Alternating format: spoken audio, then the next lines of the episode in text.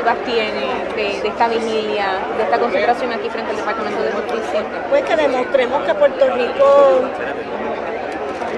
hay más amor, que el amor vence al odio y hay más buenos que malos.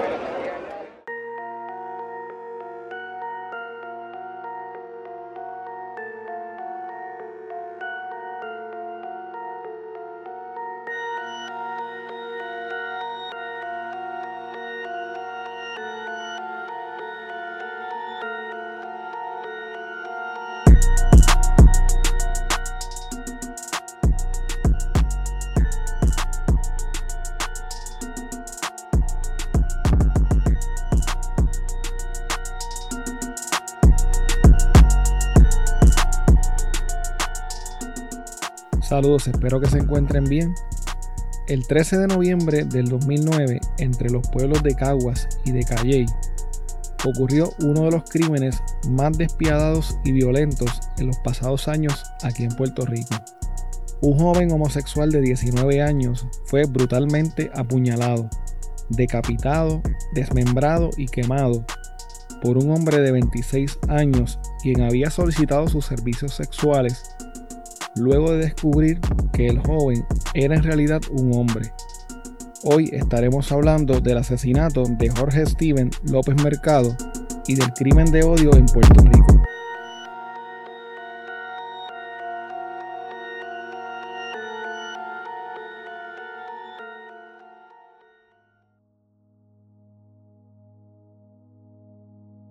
Un crimen de odio es todo aquel delito que se comete motivado por prejuicio hacia la víctima por razón de color, sexo, orientación sexual, género, identidad de género, origen, origen étnico, estatus civil, nacimiento, impedimento físico o mental, condición social, religión, edad, creencias religiosas o políticas.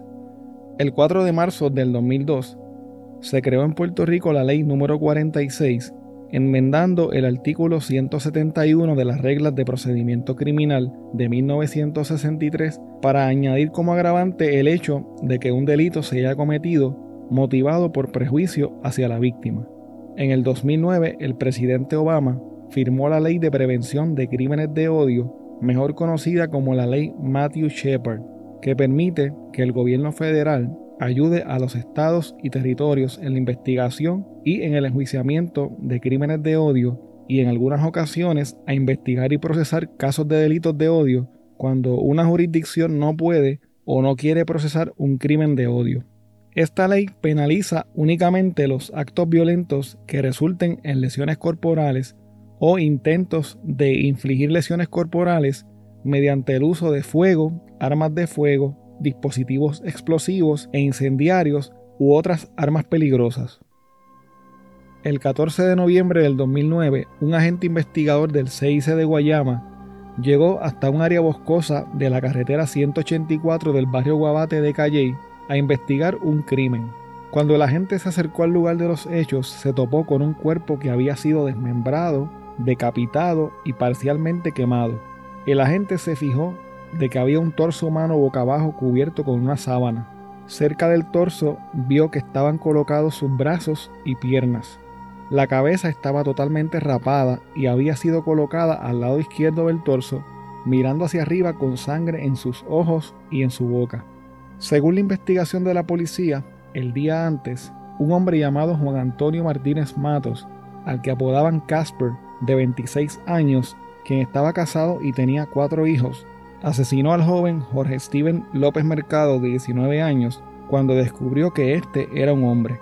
Casper le confesó a los agentes de la policía que la noche antes estuvo en un área del pueblo de Caguas que era frecuentada por prostitutas y particularmente por mujeres transexuales.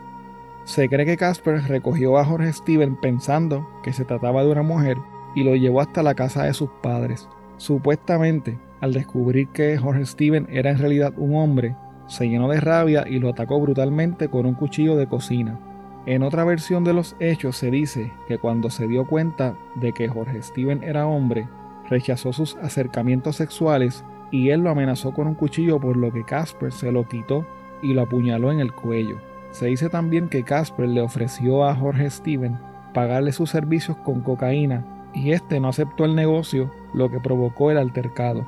El agente del CIC a cargo de la investigación dijo en una ocasión al ser entrevistado por la prensa que las personas que llevan este tipo de estilo de vida deben ser conscientes de que esto sucederá.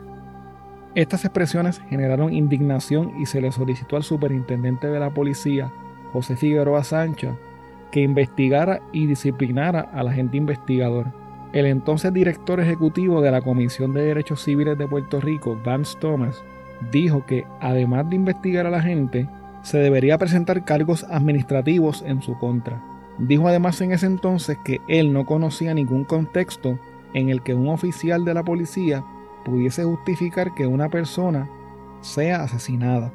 Las querellas en contra de la gente fueron desestimadas por el superintendente de la policía.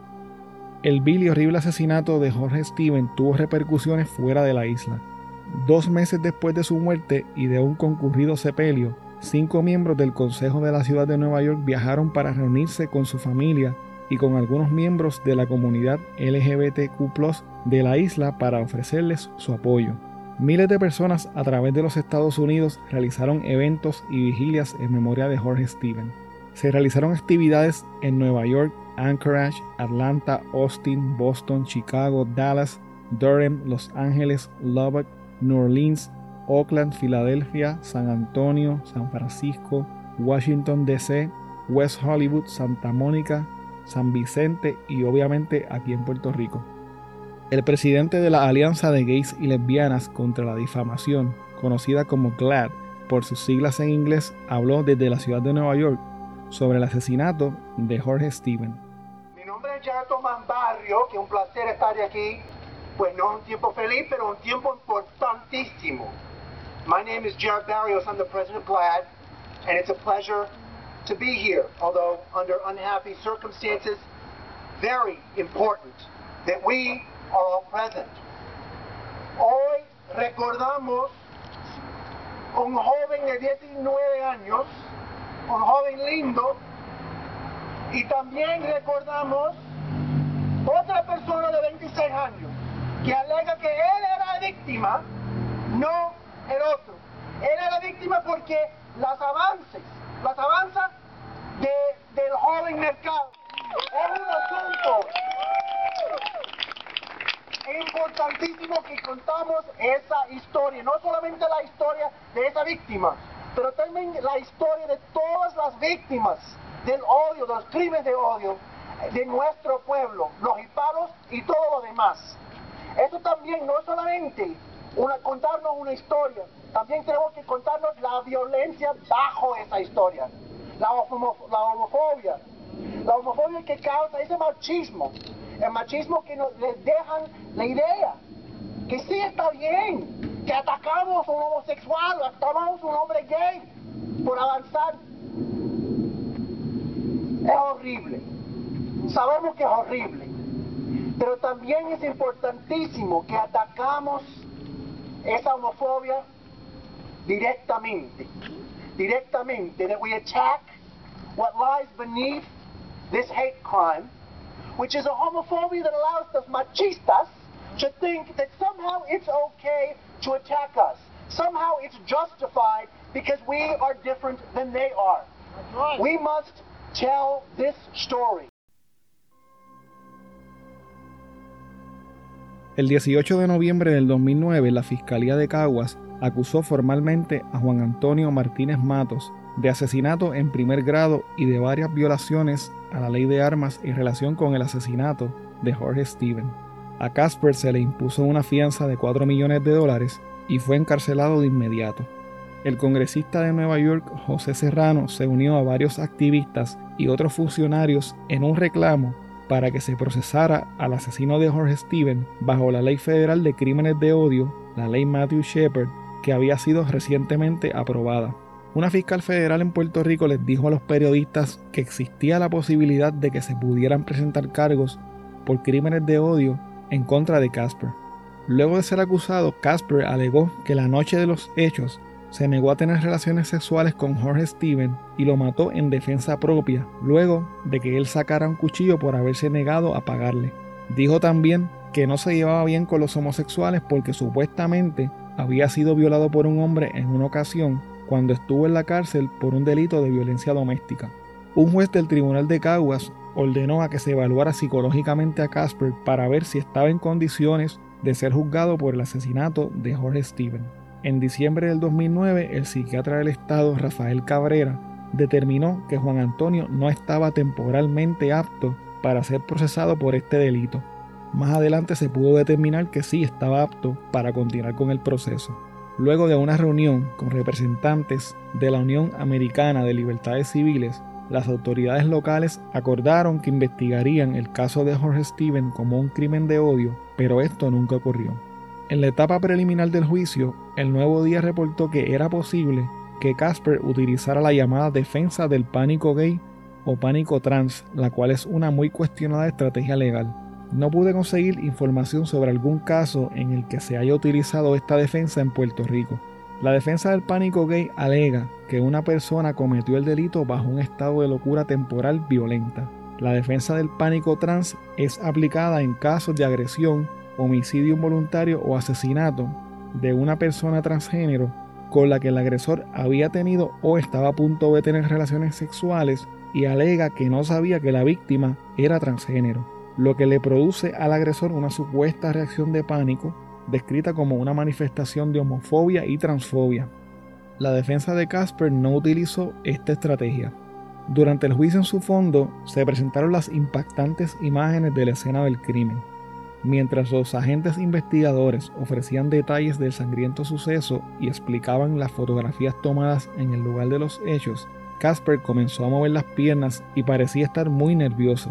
En un momento dado comenzó a hablar en voz alta y a decir que no quería estar allí y que se sentía mal. El juez lo regañó en un par de ocasiones para que se callara y su abogado Luis Pérez Bonilla le dijo al juez que su cliente estaba ansioso y que posiblemente no se había tomado sus pastillas ese día. La fiscalía trajo a una testigo conocida como Natasha, que alegó haber recibido un ofrecimiento el día de los hechos de parte de Casper. Según esta testigo, quien era una mujer trans, Casper le ofreció drogas a cambio de sexo.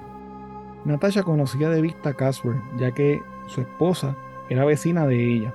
En un momento dado durante el juicio, Casper fue sacado del tribunal para que fumara.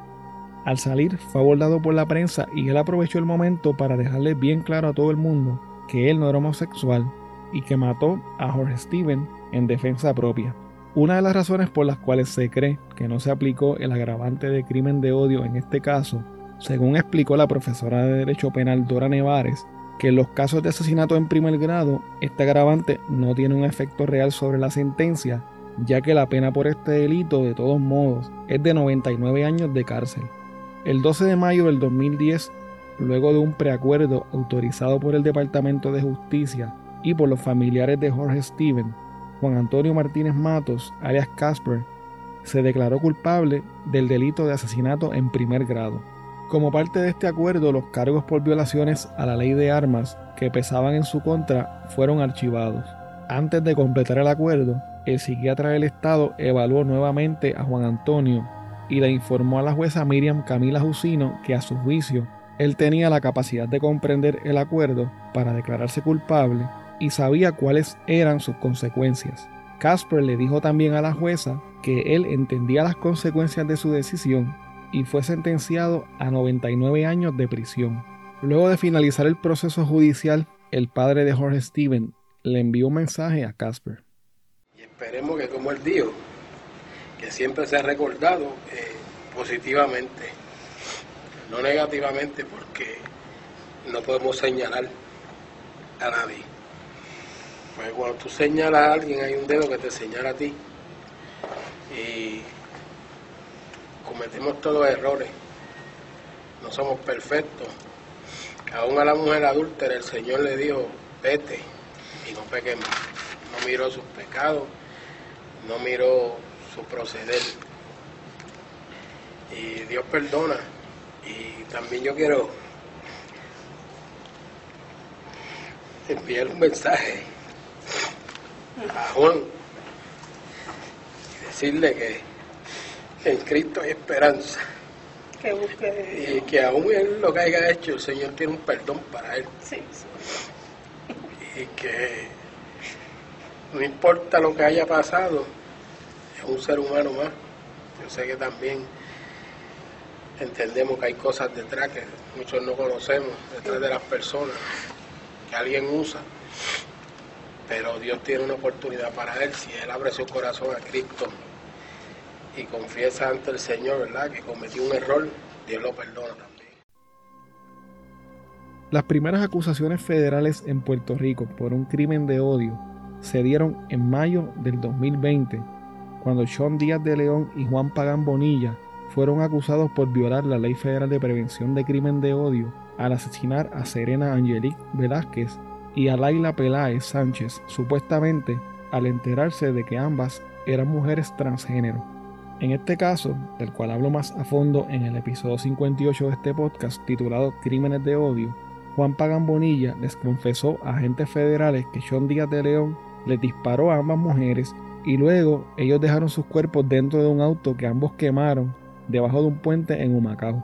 Ambos acusados en este caso se exponen a la pena de muerte. Por otro lado, el caso de Alexa, del cual también hablé en el episodio 58, está ante la consideración del Tribunal Apelativo de Boston. Según reportó Alex Figueroa Cancel del Nuevo Día, hoy miércoles 17 de noviembre del 2021, la jueza federal Aida Delgado atenderá una audiencia de estatus sobre el caso de agresión contra Alexa. En este caso, Anthony Lobos Ruiz, Jordani Rafael Lavoy García y Cristian Yaumari Rivera Otero están acusados de conspirar y cometer un crimen de odio al dispararle con balas de gocha o de pintura a Alexa.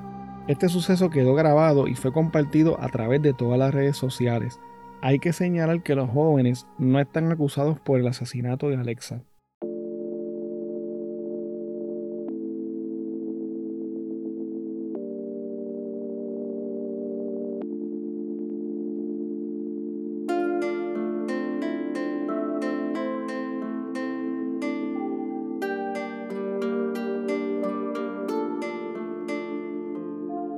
Bueno, hasta aquí el episodio de hoy. Recuerda que puedes contactarnos a través de crimepodpr.com. Síguenos en Facebook, Instagram y Twitter como CrimePodPR, en donde estaremos subiendo contenido relacionado a los temas con los que vamos a estar trabajando y sobre noticias de casos criminales principalmente. Recuerda también suscribirte a este podcast en tu aplicación favorita para podcast y compartirlo con las personas que conoces. También puedes apoyarnos a través de patreon.com diagonal crimepodpr en donde vas a tener acceso al contenido que utilizamos para poder hacer las investigaciones, como por ejemplo documentos, enlaces, fotos adicionales a las que subimos a las redes, videos, análisis de los casos, entre otras cosas que vamos a estar añadiendo poco a poco. Muchas gracias y hasta la próxima semana.